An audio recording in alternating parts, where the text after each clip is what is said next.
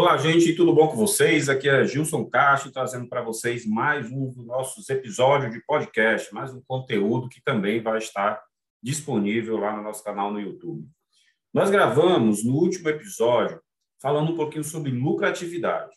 E muitas pessoas entraram em contato conosco aqui para falar um pouquinho mais sobre lucratividade e dizendo, Gilson, isso aqui que o meu contador está sugerindo são erros contábeis ou são pequenos ajustes para aumentar a lucratividade da minha empresa? Vamos falar? Vamos tirar essa dúvida aí para você, se isso é erro contábil ou se esses assuntos são assuntos levantados por contadores para aumentar o seu lucro? Vamos lá. Gente, para quem é pequeno no Brasil, pequenas mudanças podem significar muito quando o assunto é aumentar o lucro e garantir uma continuidade das empresas. Nesse episódio, nós vamos falar, nós vamos levantar alguns pontos que os empresários não observam no dia a dia. Que esses detalhes podem gerar diferenças significativas na lucratividade da, da empresa ou do seu negócio.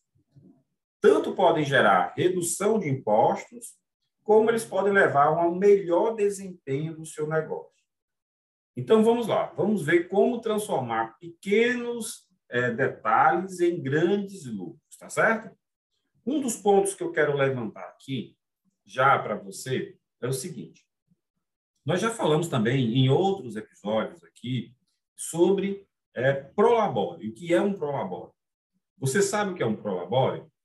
Então, aqui nós vamos falar se você faz retirada de lucro ou se você retira prolabore seja é, isento de um, de um pagamento indevido de imposto, para que você possa ter uma condição melhor de lucratividade no seu negócio. Então, vamos lá. Prolabore, né? Nós explicamos bem isso quando lançamos o nosso, decora aí, anote aí, o nosso podcast número 36. Qual a diferença entre Prolabore e distribuição de lucro? Se eu fosse você, esse conteúdo tanto está mencionado no nosso no nosso blog, como ele está episódio tá, está disponível como episódio de nossos podcasts, como ele já está lá no nosso canal do YouTube, tá? Hoje nós vamos melhorar essa informação mostrando, tá, a você o que é possível, é, que é possível pagar menos imposto, reduzindo as retiradas de Prolabore ou aumentando aí as retiradas de distribuição de lucro, para você entender bem. O Prolabora ele funciona como se fosse o salário do empresário, do dono do negócio. Acontece que você não tem necessidade nenhuma de estar com um Prolabore enorme na sua empresa, ao invés de fazer a retirada com retirada de lucro mensalmente, que a legislação permite. Como explicamos anteriormente em nosso podcast, no episódio 36, o Prolabore é como se fosse salários que o empresário, que é o dono do negócio, o sócio, recebe em sua empresa, como base de retirada. É computada os encargos sociais é, sobre essa retirada do empresário. Ou seja, se você opta por retirar, por exemplo, 10 mil reais de Prolabore, sobre esses 10 mil reais, a empresa vai pagar INSS imposto de retido na fonte. O INSS, se você for do Simples Nacional, ele pode estar dentro do Simples, ele pode, Gilson, ele deve estar. Gente, vai depender da atividade da empresa, porque como já explicamos também aqui em outros episódios, o INSS patronal, que dentro do Simples é chamado de CPP, né? Eita, eita, tá confuso, tá confuso de entender. Calma. Não é com um simples podcast ou com um simples conteúdo desse que você vai entender todos esses conceitos. Você precisa já vir vindo estudando esses conceitos há bastante tempo. O importante aqui, sobre Prolabore, você vai, pode correr o risco de pagar INSS, que pode chegar até 20% do valor, ou seja, do exemplo que eu estou dando, de 10 mil reais, você pode pagar até 2 mil reais, que é equivalente a 20% do valor que você está tirando de INSS, e ainda sobre esses 10 mil reais, você pode estar, estar pagando até 27,5% de imposto remetido na fonte. Veja que o Prolabore, ele se torna bem oneroso para o empresário que pensa em retirar um valor e obrigatoriamente está tirando outro, bem menor, porque os encargos já foram incidentes na fonte. O valor mínimo permitido pela Receita Federal é de um salário mínimo, tá certo? Para você retirar de prolabore. O, o recomendado é que o, que o empresário retire o valor de acordo com a média do mercado, de acordo com a sua atividade, com aquilo que ele pretende é, é, contribuir para o INSS, e aí ele faça a retirada de lucro como complementação do que ele, do que ele quer retirar. Veja bem, você decidiu há muito tempo atrás retirar para o e não vem acompanhando isso e nem tinha essas informações. Como diz a música, a música, aí é que mora o perigo, certo? Para quem pagar, qual a necessidade de pagar INSS imposto retido na fonte, colocando um valor de prolabore acima de um salário mínimo? Qual o benefício para o dono do negócio, para você? Em que que esse imposto sobre o salário mínimo vai sobre o prolabore vai se reverter a seu favor? Então isso são pontos que muitas vezes os contadores levam até os empresários e eles desconhecem ou não é explicado dessa forma o ponto que você não vai entender. Com base nessa contribuição, é, é que o empresário passa a contribuir para o INSS, para que seja computado o tempo de contribuição com a futura aposentadoria, ou seja, desse prolabore, mesmo que haja incidência de INSS, esse valor se reveste a favor do empresário lá na frente, quando ele fosse aposentar. Também é comum, com base nesse recolhimento, né, o empresário vai ter que ter direito a benefícios como seguro de acidente de trabalho, né?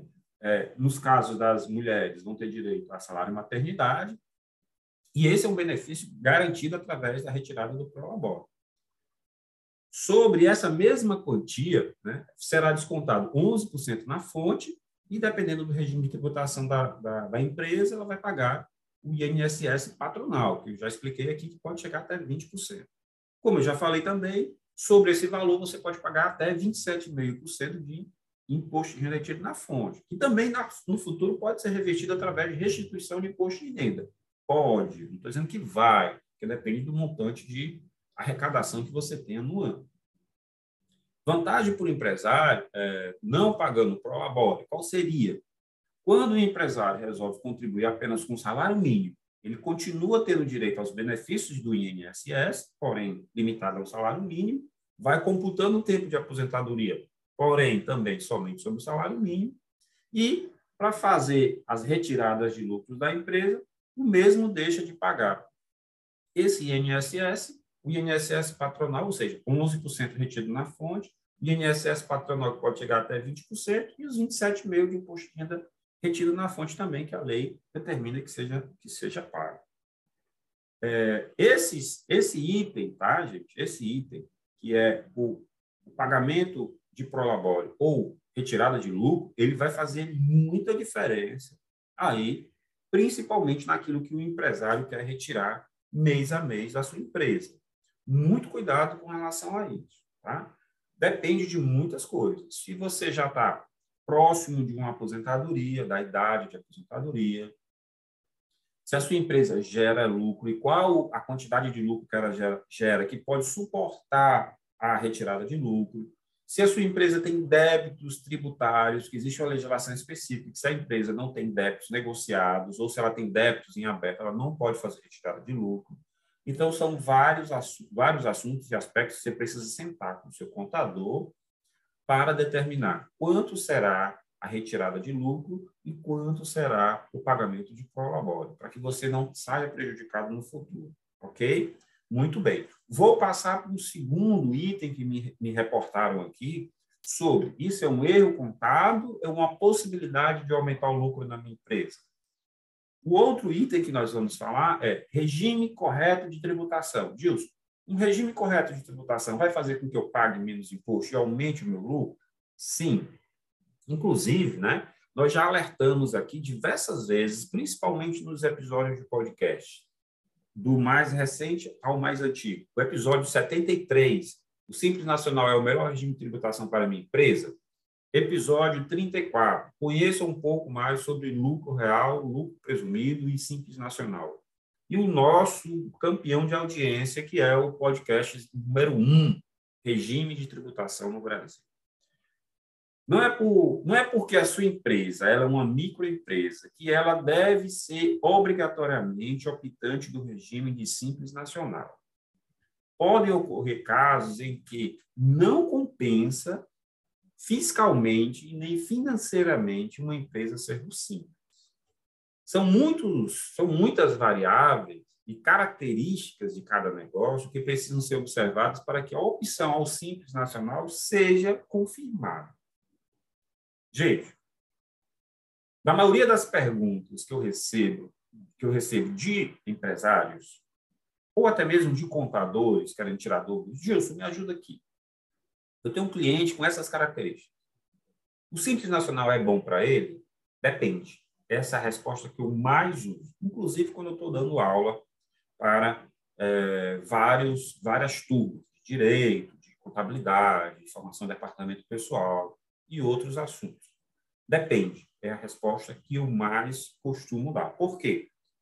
Porque muitas vezes a informação é superficial, a gente precisa analisar caso a caso. Dizer para você que o Simples Nacional é o melhor regime para sua empresa é muito arriscado. Pode ser ótimo para mim, que sou contador, porque o meu trabalho será menor do que se a sua empresa for de um lucro presumido e menor do que se a sua empresa for de um lucro real. Porém, o pagamento de imposto que você, empresário, faz é menor? Depende.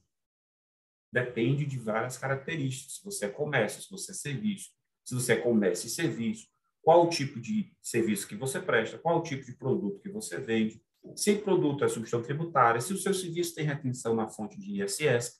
Gente, é um complicador muito grande. Então, não existe receita de bolo. Tá? Para cada empresa, há uma análise que precisa ser feita e há um regime de tributação espe específico naquele ano que a análise está sendo feita. Gilson, e no ano seguinte? Precisa ser feita uma nova análise. E nos anos seguintes, e nos anos seguintes, e nos anos seguintes. Tá? Dica de ouro. Mesmo com a opção do simples, existem várias informações que precisam ser repassadas aos contadores, para que os empresários não paguem o simples de forma elevada, sem necessidade. Como eu estava falando aqui, são diversas opções. Né? Os contadores precisam saber se existe venda de produtos com ICMS com substituição tributária. É uma hipótese. Se você não passa essa informação para o seu contador, provavelmente você está jogando dinheiro fora, pagando simples acima do devido. Se, por exemplo, ocorre prestação de serviços com retenção na fonte de ISS, porque se o ISS está retido na fonte e você não passou essa informação para o contador, o ISS está sendo pago novamente na hora de informar o faturamento. Existe ainda a necessidade de saber se tem produtos com direito ao uso de crédito de impostos federais, tais como PIS e COFINS. Diversos outros, tá, gente? Então, essa, esse alinhamento, essa conversa com o contador é estritamente necessária todo mês. Então, não é porque você ou sua empresa é do Simples Nacional que você está pagando menor carga tributária. Nem sempre isso é verdade. Gente, entenda uma coisa. É, existe ainda casos em que a, as empresas, com pouco tempo de vida, mas têm um faturamento muito elevado, já sendo classificadas assim, nas últimas faixas de tributação das tabelas do Simples, onde a migração, geralmente, para um regime de tributação do Simples Nacional para outro regime de recolhimento, como lucro presumido, apenas com essa mudança, já garante muitas vezes redução de 2, 3, 4, até 7% do total do recolhimento de impostos em um único mês. Isso mesmo. Você pode ter um ganho tributário muito grande se você, às vezes, sair do simples. Fique atento, né? Fique muito atento. Entenda o regime de tributação da sua empresa e busque sempre entender como são feitos os cálculos de impostos dos seus negócios. Muitas vezes, tá, gente, o empresário entra em contato comigo e diz: Gilson, eu estou pagando muito imposto, eu não aguento mais. Vamos ver o que tem de errado. Quando a gente pega o faturamento da empresa, ele já tem um faturamento grande, enorme, mas ele está apegado ao regime do simples, que não quer soltar por nada. Então, nada melhor de fazer uma simulação e um estudo tributário, considerando todos os impostos, se ele fosse de um outro regime. E aí ele tem aquela intenção, não, mas se eu sair do simples, eu vou acabar pagando muito ICMS. Se eu sair do simples, eu vou ter pagando muito imposto federal. Gente, às vezes não é. Às vezes você está no simples por birra e por falta de estudo tributário. Sair do Simples Nacional vai gerar um trabalho a mais para você, para o seu contador? Provavelmente. Mas compensa com a economia tributária? Provavelmente também. Então, assim, você não está gerando mais trabalho. Você está fazendo uma economia tributária, que isso vale muito a pena você sentar e conversar com o seu contador. Tá? Já falamos aqui sobre a importância de ter um regime de tributação correto e falamos ainda da possibilidade de, de não retirar ou reduzir o pagamento de prolabore para se utilizar retirada de lucros.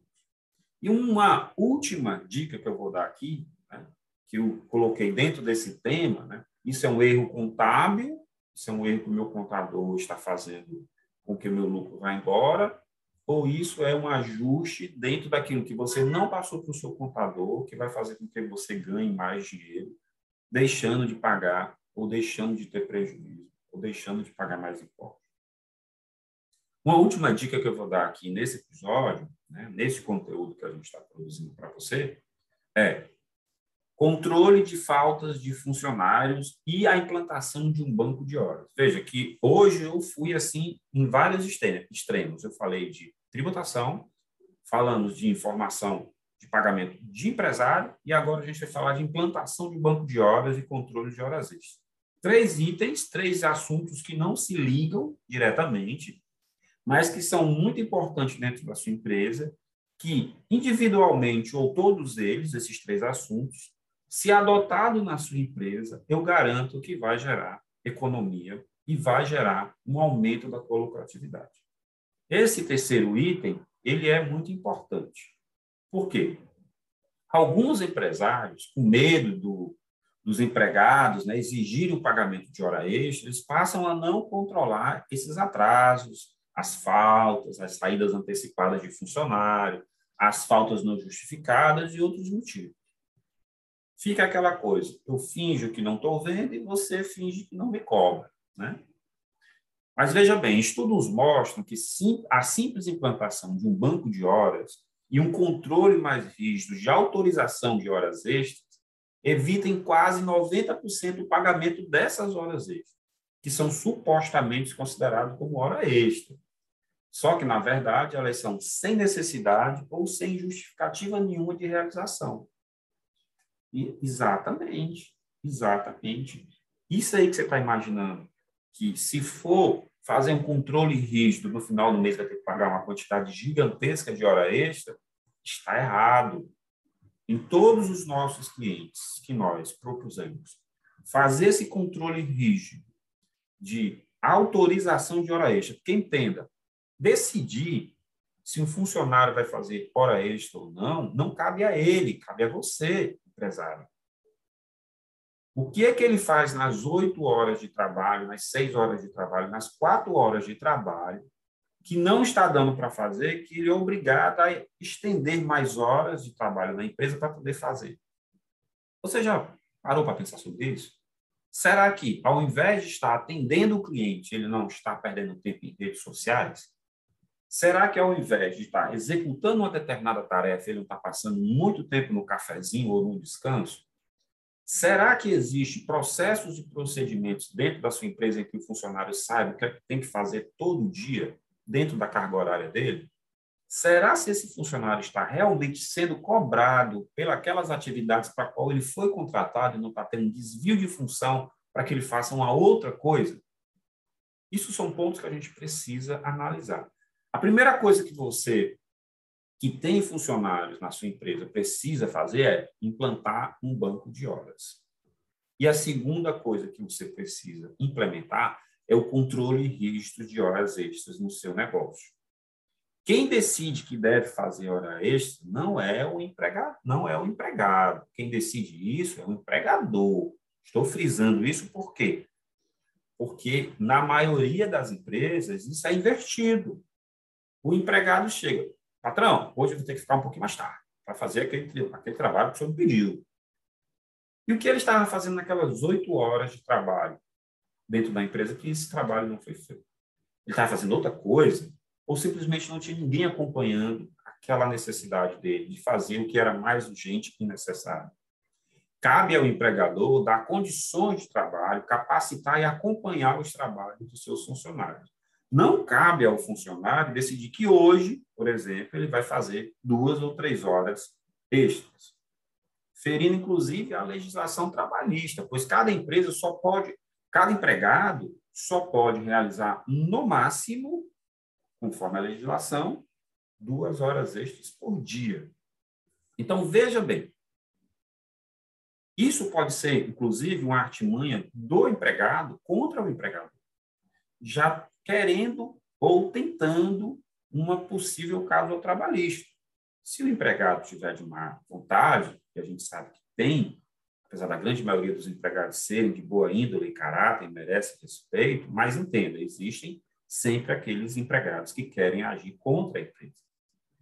Então, ele pode forçar uma hora extra, passando das duas horas, e ele mesmo está anotando ou computando essas horas, pensando numa saída da empresa e uma, uma, uma causa trabalhista contra a empresa para forçar um pagamento que deve ocorrer na justiça.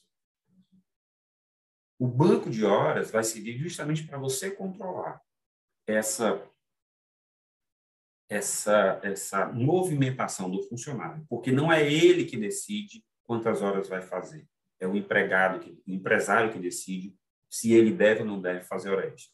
A partir do momento, veja bem, a partir do momento que você, empresário, começar a perguntar por que você vai fazer hora extra hoje, esse número de horas extras vai diminuir, garanto. E, segundo, a partir do momento em que você passar a autorizar se ele faz ou não faz hora extra e colocar isso em banco de horas, o, empregado vai pensar duas vezes se vai realmente fazer ou não. Porque sempre ele vai estar, ele vai ter que estar justificando para você o motivo por que ele está querendo fazer hora extra. E você vai sempre acompanhar esses motivos. Isso é importante, gente, tá? Autorizando quando é, é, essa essa necessidade de, do empresário ter que autorizar quando e por que cada funcionário necessita fazer as horas extras e colocando essas horas extras em um banco de horas para depois, se preciso, acordado com o empregado e empregadores decidem né, como vai ser é, é, o uso dessas horas que estão em banco. Ele pode depois acordar uma folga, onde vai faltar um emprego e usar aquelas horas acumuladas. Né? Ele pode se ausentar para resolver algum problema particular, também usando essas horas que ele já fez. Ele pode descansar após, após um período de grande realização de um trabalho que realmente necessitou de um esforço maior, ele pode né, ficar em casa alguns dias, ou mesmo se ele possa receber esse dinheiro como hora extra em um determinado período pactuado lá no banco, onde isso vai ser pago a ele no contra-cheque em dinheiro. Mas isso fica muito claro a necessidade de controle. Garanto a você. Pode até ser que no primeiro mês que você comece a controlar a hora extra, você tenha um pico de pagamento de horas extras, mas depois esse, essa tendência é cair e que você zere pagamento de hora extra, porque não tem necessidade de fazer. Contanto que você treine, capacite, dê condições de trabalho e acompanhe o empregado do que ele está fazendo. Eu disse que essa dica era a última, mas eu estava brincando com você, porque eu tenho mais uma aqui guardada para você. Vamos falar um pouquinho sobre taxas de cartão de crédito. Eita, que hoje foi muito conteúdo e conteúdo espalhados. Né? Agora já vamos entrar um pouquinho na parte financeira. Taxas de cartão de crédito, é importante a gente falar sobre isso, porque pode estar dentro daquilo que você enviou para mim. Gilson, isso é um erro contábil ou isso é uma possibilidade de ganho, de aumentar a margem? Provavelmente você não conversou também com o seu contador sobre isso. Um recurso sempre utilizado pelas micro e pequenas empresas é a antecipação de recebíveis, ou seja, aquelas vendas a prazos que você está precisando de dinheiro hoje, que se elas fossem convertidas em dinheiro hoje, salvaria a sua empresa. Então, isso, essa antecipação, geralmente é, ocorre com vendas de cartão de crédito, que vão vencer nos próximos 30 dias, 60 dias, 90 dias em recursos financeiros de imediata utilização. Observe sempre que, o, que, ao fechar as negociações com as operadoras de cartão de crédito, isso ocorre geralmente no início, quando você está começando o seu negócio, essas operadoras elas não, elas não permitem negociação de taxas e condições, alegando que o seu negócio é novo, que é, você é recém-cadastrado, que se você, o seu negócio não tem histórico e outras coisas. Se você, de tempos em tempos, não pedir revisão das taxas de operadora de cartão de crédito, como pelo menos pelo, pelo como por exemplo pelo menos a cada três meses, certo? Você vai continuar com uma pontuação lá atrás, onde você começou o negócio. Né? Essa pontuação ela tem que aumentar nas operadoras conforme o seu histórico. Ela, essa pontuação ela vai melhorando. E assim você vai alimentando esse histórico para que você consiga chegar a taxas melhores. Isso geralmente, é, isso vai garantir a você uma taxa de juros menor.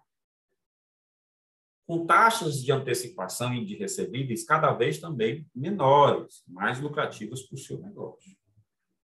Outro ponto a ser destacado e observado por você, empresário, é quando o assunto é relacionamento com operadoras de cartão de crédito, existe a necessidade de conferência de valores que são creditados nas suas contas todo dia, ou seja, das vendas que vão ocorrendo, você precisa ter alguém na empresa que vá fiscalizando, que vá conferindo, que vá auditando, para ter certeza que as taxas que foram pactuadas estão sendo realmente cobradas de você de forma correta. Não é de hoje que o mercado em geral sabe que se essas vendas não forem conferidas e acompanhadas dia a dia, a possibilidade de uma empresa de cartão de crédito, dessas operadoras, aplicar uma taxa maior do que aquela que foi acordada é muito grande. Principalmente se você tinha uma taxa grande, renegociou e foi para uma taxa pequena. O sistema deles, não sei porquê, não me pergunte, de tempos em tempos, tira aquela taxa pequena e volta a cobrar a taxa grande. Fique esperto e atento. Existem hoje no mercado diversos programas que fazem essa conciliação de venda de cartão de crédito por um preço bem baixo. E que vale muito comparado com os valores que são é, que você vai deixar de estar pagando por, por esse erro das operadoras em cobrar uma taxa equivocada, uma taxa maior, óbvio. Gente, esses aqui foram quatro assuntos que eu trouxe aqui, fruto, na verdade, das indagações que vocês, nossos ouvintes, nossos é, é, consumidores dos nossos conteúdos, estão passando diariamente para mim. Eu agradeço demais. É, só foi possível, por exemplo, esse episódio aqui, esse conteúdo, gravar esse conteúdo, porque essas questões foram passadas para mim, né? seja no WhatsApp, seja lá no direct no, no Instagram, seja através dos comentários dos nossos conteúdos lá no blog, seja através dos nossos podcasts ou mesmo nos comentários dos vídeos lá no nosso canal do YouTube. Quero agradecer demais vocês, eu quero pedir que vocês compartilhem, continuem compartilhando esses conteúdos. Já me perguntaram, Gilson, você vai convidar pessoas para fazer entrevista, igual os conteúdos de podcast que tem por aí, igual a, a outros formatos? Gente, pode ser, nós já trouxemos pessoas aqui para troca de ideias, para comentários, né? para várias outras coisas. Podemos fazer isso. Mas eu acredito que esse projeto de levar um pouquinho de conteúdo e conhecimento para você, é, fazendo com que você, a cada dia, observe pequenos detalhes dentro do seu negócio, ou mesmo para você que vai começar um pequeno negócio, já comece de forma correta, é uma fórmula que vem dando certo, porque o feedback que eu estou tendo é muito grande. E, por exemplo, eu falei sobre contabilidade digital. Uma pessoa lá do Rio de Janeiro me ligou: Ah, estou aqui criando um MEI. Você pode me ajudar? Você pode criar esse MEI para mim? Você pode me dar assessoria? Você pode me fornecer um sistema de controle financeiro para mim?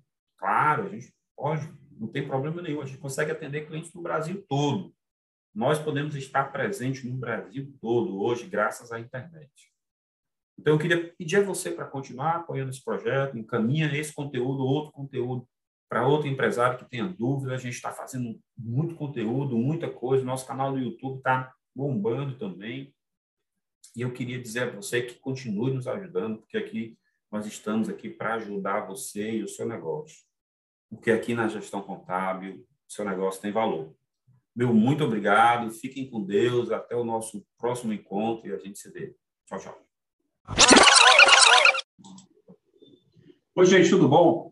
Só para encerrar, estou trazendo aqui para você um dos lançamentos que a gente tem em parceria com a Level Treinamento, que é o curso Contabilidade para Não Contadores. Esse curso está disponível na plataforma Simpla e já já vai estar em Hotmart e outras plataformas, mas por enquanto ele está à disposição no Simpla. É um curso com três módulos que vai explicar tudo sobre departamento pessoal, a parte tributária das empresas e sobre contabilidade básica, aquela que você consegue entender, aquele negócio de débito, crédito, tá? aquela linguajar que o contador usa.